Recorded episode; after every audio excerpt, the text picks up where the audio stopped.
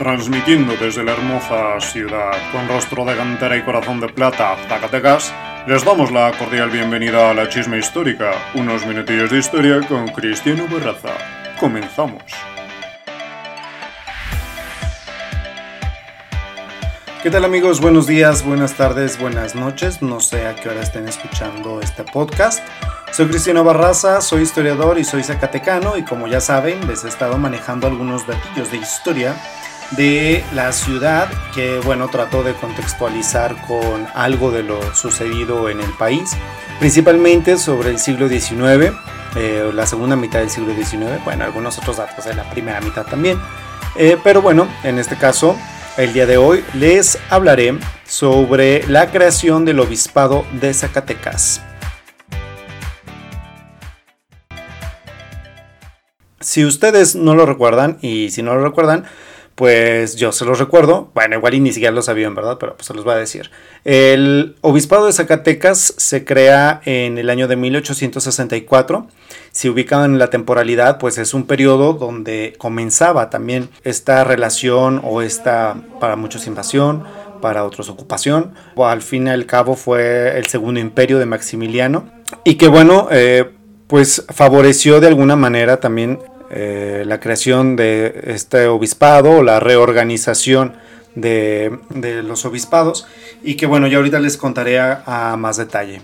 También cabe señalar que en este periodo de Maximiliano de Habsburgo, quien se suponía había sido traído eh, por ser monarca y conservador, eh, pues bueno, resultó que era también casi igual de liberal que los liberales y los únicos conservadores pues eran los políticos mexicanos. El punto es que la creación de este obispado en Zacatecas, además de que correspondió a situaciones políticas, económicas, sociales, eh, bueno, pues sucede también que en Zacatecas, desde hacía 10 años antes, eh, por ejemplo, desde el 54-55 ya se había estado planeando la creación de este obispado, pero también desde entonces había iniciado una estrecha relación entre la política liberal con la sociedad, o sea, el impulso o la influencia de la política liberal se estaba viendo cada vez más en la sociedad zacatecana. Por ello, fue también que comenzaron a verse o a ser más constante la presencia de misioneros estadounidenses, o también conocidos como colportores, que eran quienes distribuían Biblias y empezaban a relacionar a la población con el Evangelio. Y si no lo recuerdan, eh, pues bueno, sabrán ustedes que la lectura de la Biblia fue permitida por la Iglesia Católica hasta el siglo XX, a mediados del siglo XX, me parece que fue con el eh, Segundo Concilio Vaticano, creo, si estoy en el error, pues ya corregirán y bueno, pues durante el siglo XIX todo aquel que, que leía una Biblia en, castellano, pues era porque era una Biblia llamada protestante, ¿no? Pues bueno, total, todo este contexto, todo este tipo de situaciones eh, vinieron a ser como subsanadas o intentaron ser subsanadas con la creación del obispado en Zacatecas, de lo cual pues profundizaremos a continuación.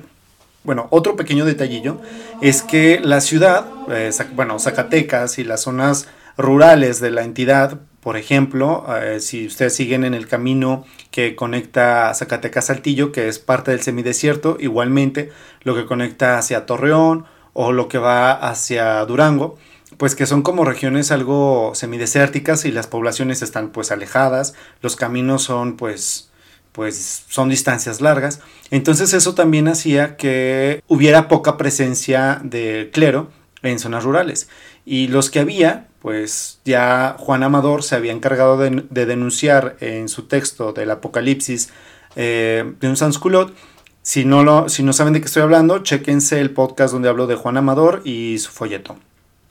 Pues bueno, Juan Amador había denunciado que la poca presencia en zonas rurales y que los que había pues se dedicaban ya fuera a la pachanga, entonces eh, si no era por pachanga pues que también tenían ahí a sus novias, o sea estoy hablando del clero, lo que significaba pues que eran como personas poco idóneas para ejemplificar eh, sobre la moralidad católica, ¿no?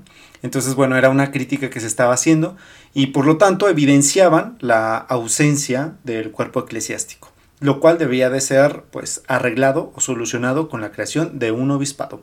En fin, pues bueno, habiendo dicho esto, puedo agregar que las carencias evangélicas en el vasto territorio nacional eran igual de evidentes que las grandes distancias y los difíciles caminos entre una población y otra. Esto afectó la supervisión de la zona norte, principalmente de Zacatecas, por las dificultades que tuvieron los encargados de las visitas pastorales que, según la recomendación, se debía hacer de manera, de manera anual o bianual. ¿Qué quiero decir con esto? Todos los obispos, se suponía, deberían de hacer visitas a sus parroquias, feligresías, etcétera, de una manera constante, ¿no? Pues si no era una vez al año o una vez cada dos años.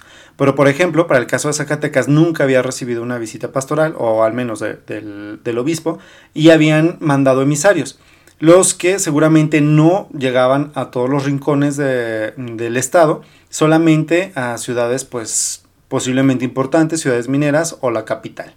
Total, que esto también se convertía en un problema, porque habían, o sea, los obispos tenían que elegir a un pues a un representante que pudiera hacer estos viajes, los cuales también, bueno, se dificultaban porque en aquel entonces, cosas que ya no pasan, supongo yo, pues había bandidos, entonces hacían de los caminos más peligrosos y pues no era fácil poder llegar a, todos los lugares. En el Congreso local de San Luis Potosí se había señalado la escasa presencia de ministros y el abandono generalizado que padecía la población aún en las áreas mejores surtidas de sacerdotes. ¿Qué quiere decir esto?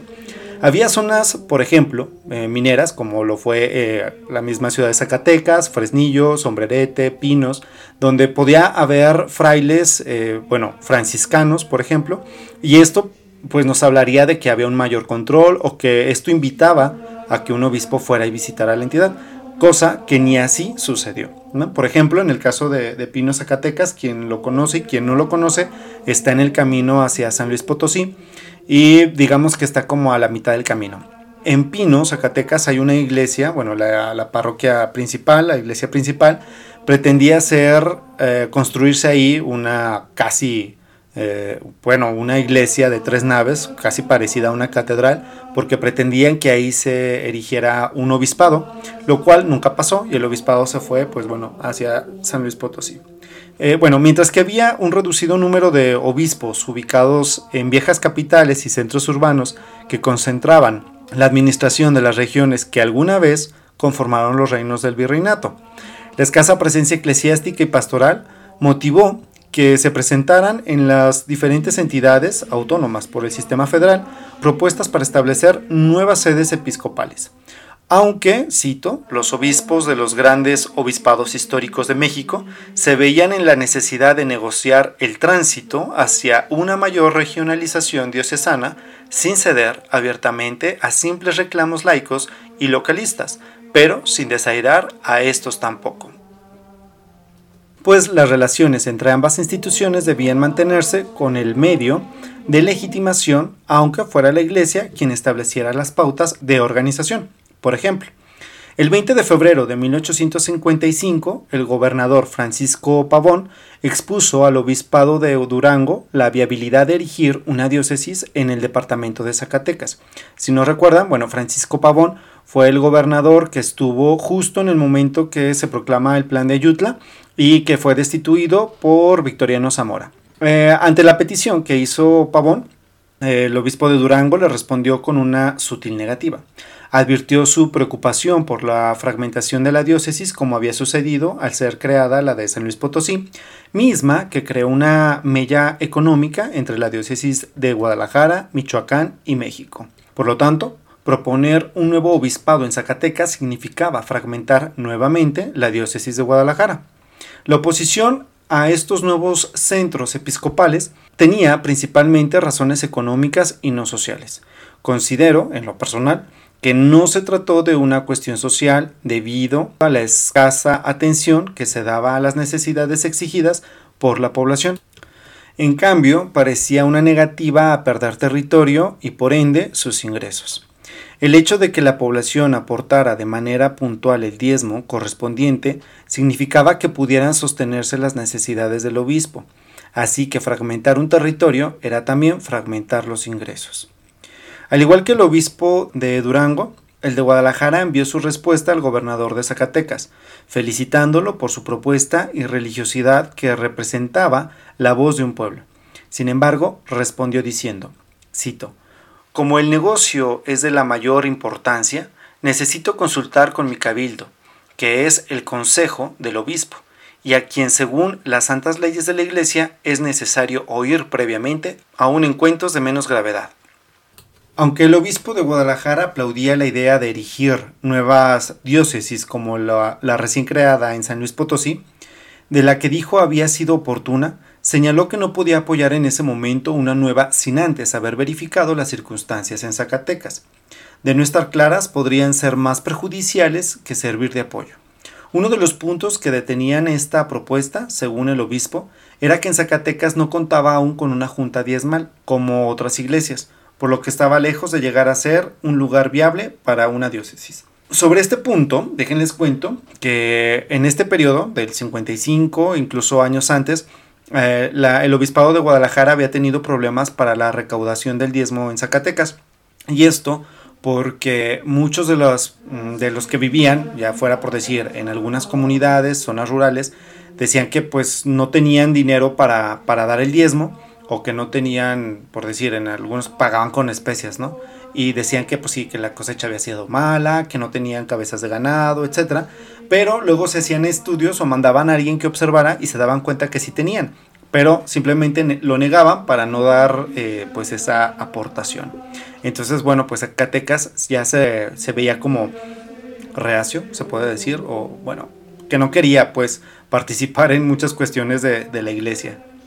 La formación de nuevos obispados, como el de San Luis Potosí en 1855, había traído una reorganización parroquial. Por ejemplo, las de Zacatecas, o sea, las parroquias de Zacatecas como Pánuco, San José de la Isla, hoy llamado Genaro Codina, Fresnillo, Valparaíso, Jerez, Tepetongo, Montescobedo, Villanueva, Tabasco, Tlaltenango, Jalpa, Tepechitlán, Huejuquilla el Alto y Mezquitic se mantuvieron en la diócesis de Guadalajara. Mazapil, Salinas y Ojo Caliente se mantuvieron en San Luis Potosí y Pinos eh, estaba en disputa entre los dos. La propuesta que había hecho el general Pavón quedó desestimada por un tiempo. La época que sobrevino al triunfo liberal y el destierro de varios eclesiásticos después de 1860 trajo consigo una serie de cambios en las posturas clericales, como la formación de nuevas diócesis. Obispos como Pelagio la Bastida y Pedro Espinosa y Dávalos fueron desterrados del país por oponerse a los liberales y por apoyar al Partido Conservador. En su peregrinaje lograron llegar a Roma y tener audiencia con el Papa Pío IX o Pío IX, que les extendió un decreto que concedía indulgencia a todos los que previa confesión y comunión visitaran cualquier iglesia de la diócesis haciendo allí oración por la exaltación, bueno, decía, por la exaltación de nuestra santa fe católica, extirpación de las herejías, paz y concordia entre los príncipes cristianos. Además de haber otorgado esos beneficios, el obispo de Guadalajara le dio a conocer al Papa la extensión de su diócesis y las dificultades que se presentaban para tener buen desempeño pastoral. Entonces fue nombrado arzobispo, al igual que el de Michoacán, con el apoyo de un auxiliar en los que se instauraba la sede eclesiástica en Zacatecas. La formación de nuevas sedes fragmentó jurisdicciones establecidas desde el periodo colonial, así que la elevación de nuevos arzobispados generó también la conformación de una nueva administración clerical. Ya en 1864 cuando había quedado establecido el Segundo Imperio, Espinosa y Dávalos, el arzobispo de Guadalajara, regresó a México con el respaldo del nuevo sistema político. Se dio a la tarea de reorganizar o organizar los nuevos obispados que Pío IX le había permitido, con el afán de atender las necesidades de los fieles. También se ocupó de impulsar la labor de los seminarios para ver un aumento entre sus filas con la intención de formar nuevos ministros. Por esta razón pidió que en las parroquias donde hubiera predicaciones constantes se administrara con frecuencia los santos sacramentos para que se moralizara a los hombres a través del Evangelio y así evitar la propagación de los pecados. Cuando digo a través del Evangelio, eh, refiriéndome a la Iglesia Católica, entiéndase pues que era, pues no sé, a través de los sermones que daban también los, el clero porque si ustedes no se acuerdan y si no se acuerdan pues yo se los recuerdo, es que las iglesias en aquel entonces todo ah, se daban en latín, así que pues, pues tenían que ser muy diestros en latín para entender todo, todo el ritual, todo el ritual de la iglesia. Bueno, la bula pontificia del 10 de mayo estableció el uso de diezmos según conviniera a los nuevos obispados. Cito, las limosnas y demás bienes que por cualquier título pueda adquirir para invertirlo legalmente en la fábrica de la catedral y legal participio entre el obispo, cabildo y demás que incumban a la administración diocesana como parroquias, seminarios, hospitales, escuelas y demás establecimientos en que se desarrolla la enseñanza y caridad de la igualdad católica. y caridad de la Iglesia Católica. La fragmentación de antiguas diócesis y creación de nuevas significó tener un nuevo patriarca cerca, que permitiera, al menos en teoría, un mejor manejo y control de sus feligreses. Esto fue interpretado institucionalmente como el fomento de las relaciones entre el pueblo y su iglesia, encargándose de observar y hacer cumplir el Concilio de Trento y Tercero Mexicano. Además, de este mandato, el Papa envió un comunicado al clero y feligresía zacatecana, esperando que recibieran al nuevo obispo con reverencia, obediencia y cuidado, lo que significaba atender cualquier amonestación o sentencia que diera en contra de los rebeldes. Habiendo quedado el anuncio papal, el arzobispo Pedro Espinosa y Dávalos de Guadalajara nombró como subdelegado apostólico a Jesús Ortiz, que tendría a su cargo la creación y organización de la nueva sede eclesiástica en Zacatecas. Tan pronto como pudo, el subdelegado informó al arzobispo de la disposición encontrada en el pueblo por crear un obispado, mientras los clérigos habían mostrado su aprobación al dirigir hacia el templo como, cito, homenaje de obediencia a su santidad el señor Pionono, de gratitud a vuestra serenísima, ilustrísima y de benevolencia al señor obispo Guerra, quien ocuparía la silla episcopal. En esta primera celebración, los asistentes a la parroquia prestaron juramento y firmaron oficios dirigidos a curas y, al párroco de la nueva diócesis. Un secretario leyó en el púlpito el anuncio de la creación del obispado que habría de realizarse el domingo 5 de junio siguiente.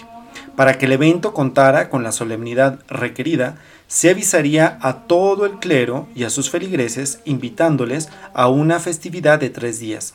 Desde entonces quedaría establecido que se convertiría en dioses, que se convertirían en sanos de la parroquia zacatecana y que su obispo sería Ignacio Mateo Guerra.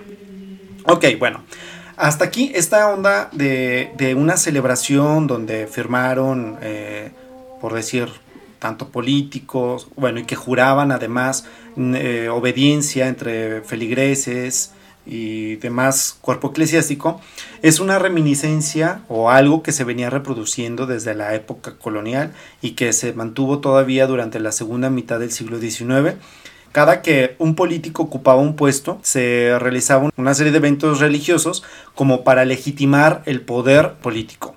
Recuerden ustedes que la relación iglesia-estado se mantuvo así estrecha durante la primera, bueno, todavía estrecha, estrecha, durante la primera mitad del siglo XIX y todavía en buena parte de la segunda mitad. Es decir, que cada que un poder político eh, ejercía o trataba de ejercer su poder, era la iglesia la que lo legitimaba. Si la iglesia no estaba de acuerdo, pues entonces imagínense, la iglesia tenía el poder de las mentalidades, de, la, de, un control social a través de, las creencias, como no sé si hayan escuchado el podcast donde hablo sobre la excomunión, cómo podían manejar a la población a través de este miedo, pues bueno, entonces era de la misma manera que la iglesia podía hacer que aceptaran o no aceptaran a un político. En este caso, bueno, al hablarse de un, de un obispo, pues entonces tanto políticos como sociedad en general tenían que estar presente para dar su respaldo a esta nueva persona que llegaba a ocupar pues el más grande cargo de la iglesia, bueno, de la región, ¿no? O local. En fin, el arzobispo de Guadalajara envió sus felicitaciones al nuevo obispo, con énfasis en el placer que le provocaba la creación de, esta feligresía, de esta diócesis, por, cito, las ventajas que la Santa Iglesia se ha propuesto de la existencia de las santas catedrales, de las que seguramente tendrán todo su lleno en la nueva diócesis de Zacatecas. La nueva diócesis se conformaba por las parroquias que antes formaban parte del obispado de Guadalajara y que se encontraban en territorio zacatecano, a saber, Zacatecas, Pánuco, San José de la Isla, hoy Genaro Codina, Fresnillo, Villa de Cos, Valparaíso, Jerez, Tepetongo, Montescobedo, Villanueva, Tabasco, Tlaltenango, Jalpa y Tepechitlán, eh, que corresponden al estado de Zacatecas. Además, también era Colotlán, Huejuquilla el Alto, Mezquitic y Ojo Caliente. Colotlán me parece es de Jalisco, Huejuquilla creo que también, Mezquitic creo, creo que es de San Luis Potosí y Ojo Caliente pues también es de Zacatecas. Estas habían pertenecido igualmente a Guadalajara. Salinas y Mazapil, que eran de San Luis Potosí, bueno, Mazapil es la parte norte de, de Zacatecas, y pues Salinas está en el mismo camino que conecta Zacatecas y San Luis Potosí. Bueno, aunque el anuncio sobre la erección del nuevo obispado se dio a conocer desde el 5 de junio, fue hasta el 9 del mismo mes que una comisión recibió al nuevo obispo en el Colegio Apostólico de Propaganda Fide en la Villa de Guadalupe, el que ya les he dicho muchas veces que es ahora pues el actual Museo de Guadalupe, que contiene una gran colección de arte virreinal, bueno, que es la Pinacoteca. Y pues cuando tengan oportunidad de visitar Zacatecas, visiten el Museo de Guadalupe. Ok, bueno, el obispo había pernoctado en Ojo Caliente y su trayecto hasta la Villa de Guadalupe había sido lento a causa de las personas que iban a saludarle. Muchas de ellas pertenecían a, cito, lo más selecto de la sociedad zacatecana. Uy, uy, uy al igual que la muchedumbre que se apresuraba a conocer y recibir la bendición episcopal de su nuevo pastor. Hasta ahí la cita. A la entrada de la ciudad de Zacatecas se encontraba el templo de San Juan de Dios, lugar donde sería recibido el nuevo obispo. El templo se ubicaba al este, sobre el camino que conectaba con la villa de Guadalupe, o bien sobre la ruta que iba o venía de México, según fuera el caso. Desde ahí comenzaría la procesión que llevaría al obispo Guerra hasta la iglesia catedral, en donde le esperaba, cito, el señor comandante general del departamento con todo su estado mayor, hasta ahí la cita, el agua bendita y el olor a incienso.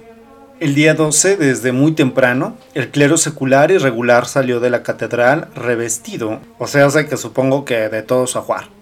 De manera procesional comenzó la marcha hacia el templo de San Juan de Dios para recibir al nuevo nuncio apostólico. La procesión fue encabezada por los subdelegados apostólicos Fray Diego de la Concepción Palomar, ese mismo que denunció la Biblioteca Pública de Zacatecas, de la cual, si no saben de qué estoy hablando, váyanse a escuchar el podcast que hablo sobre libros prohibidos. Bueno, y aparte de él, otra comitiva formada por, cito, el excelentísimo gobierno político, el Supremo Tribunal de Justicia, el muy ilustre ayuntamiento, el señor prefecto municipal y muchos vecinos distinguidos de la capital, además de la numerosa población que concurrió al recibimiento. En el lugar sería revestido este obispo con la, con la capa magna, sagrada y mitra y báculo. En el umbral de la puerta, el prelado se arrodilló ante el crucifijo, para después continuar su camino hacia el presbiterio, en donde tomaría su lugar bajo el sitial. Ahí lo acompañaban, cito, los señores subdelegados apostólicos y gobernadores de la Sagrada Mitra de ambos cleros, las autoridades civiles, municipales y militares con sus respectivas corporaciones, todos se colocaron en el lugar correspondiente y por su orden se fueron acercando a su ilustrísima al besar la mano, prevenido por el ritual en signo de obediencia. El secretario de la subdelegación leyó por disposición del señor subdelegado los breves pontificios dirigidos al ilustrísimo señor Guerra, al muy ilustrísimo cabildo, al venerable clero, a los hijos y al pueblo de Zacatecas. Se predicó un sermón análogo a la solemnidad y terminó la sagrada ceremonia con un magnífico Te Deum en acción de gracias. Este evento conformaba nuevamente la apropiación del espacio público como muestra de una iglesia triunfante y respaldada por la autoridad monárquica que, en el uso de sus propios símbolos, creaba un escenario de poder donde ambas instituciones, civil y eclesiástica, se convertían en un espejo.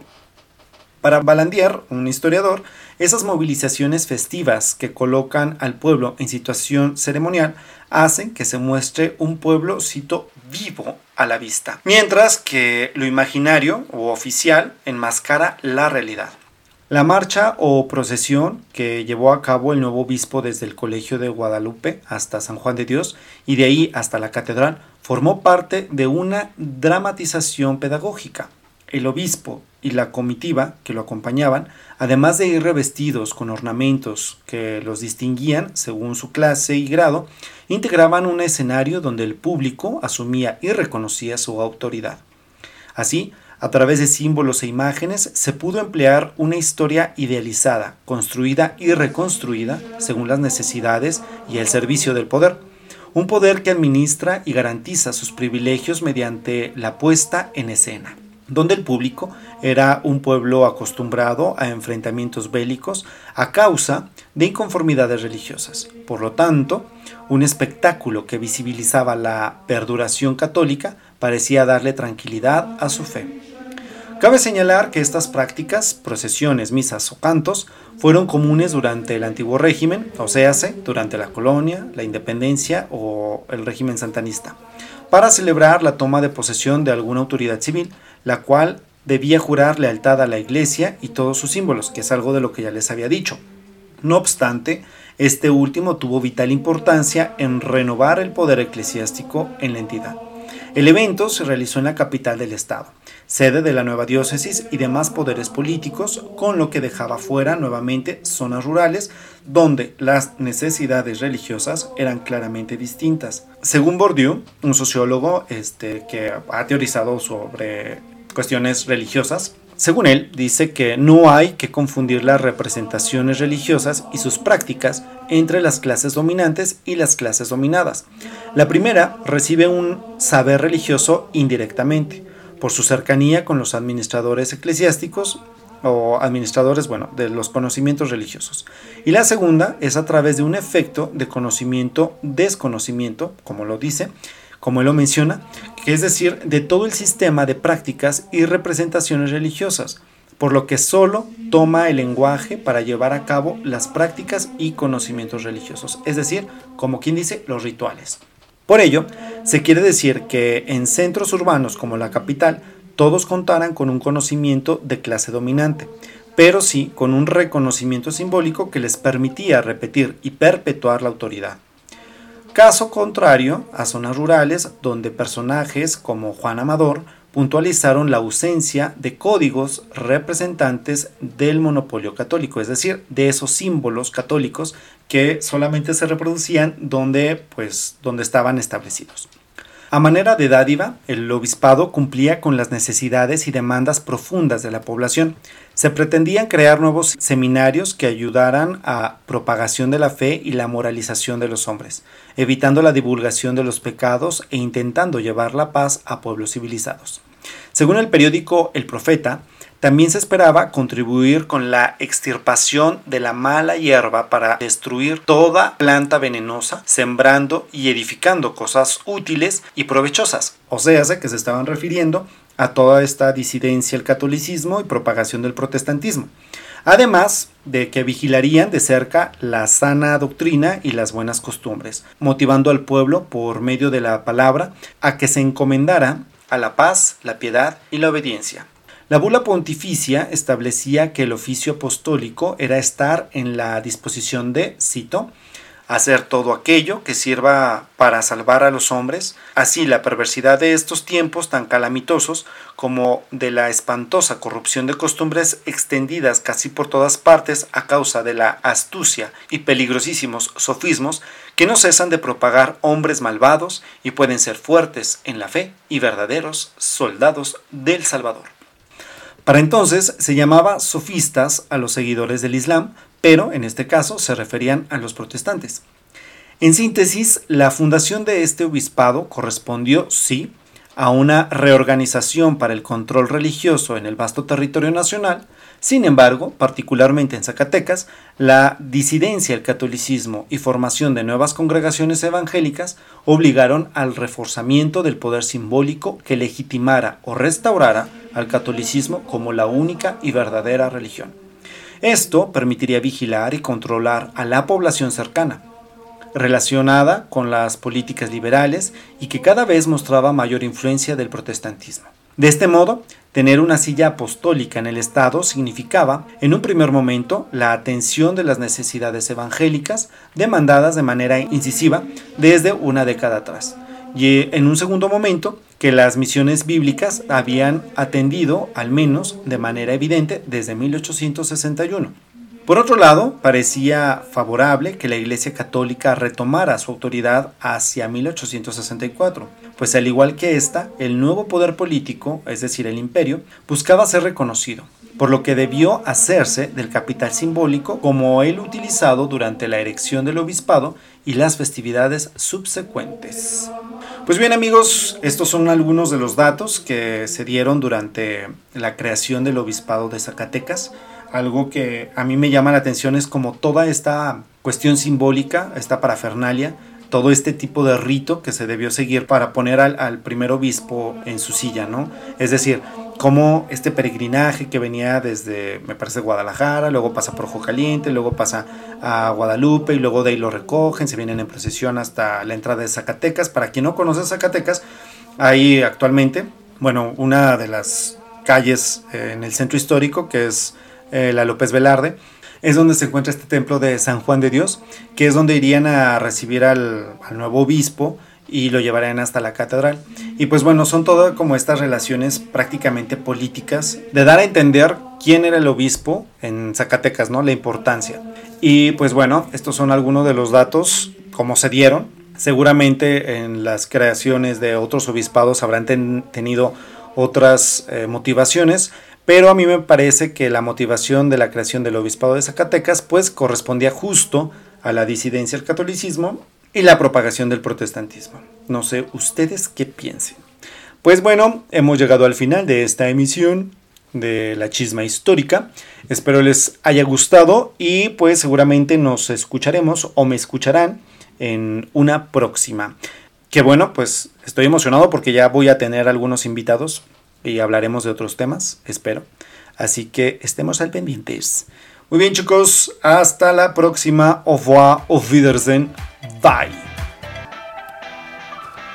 Has escuchado unos minutillos de historia con Cristiano Barraza.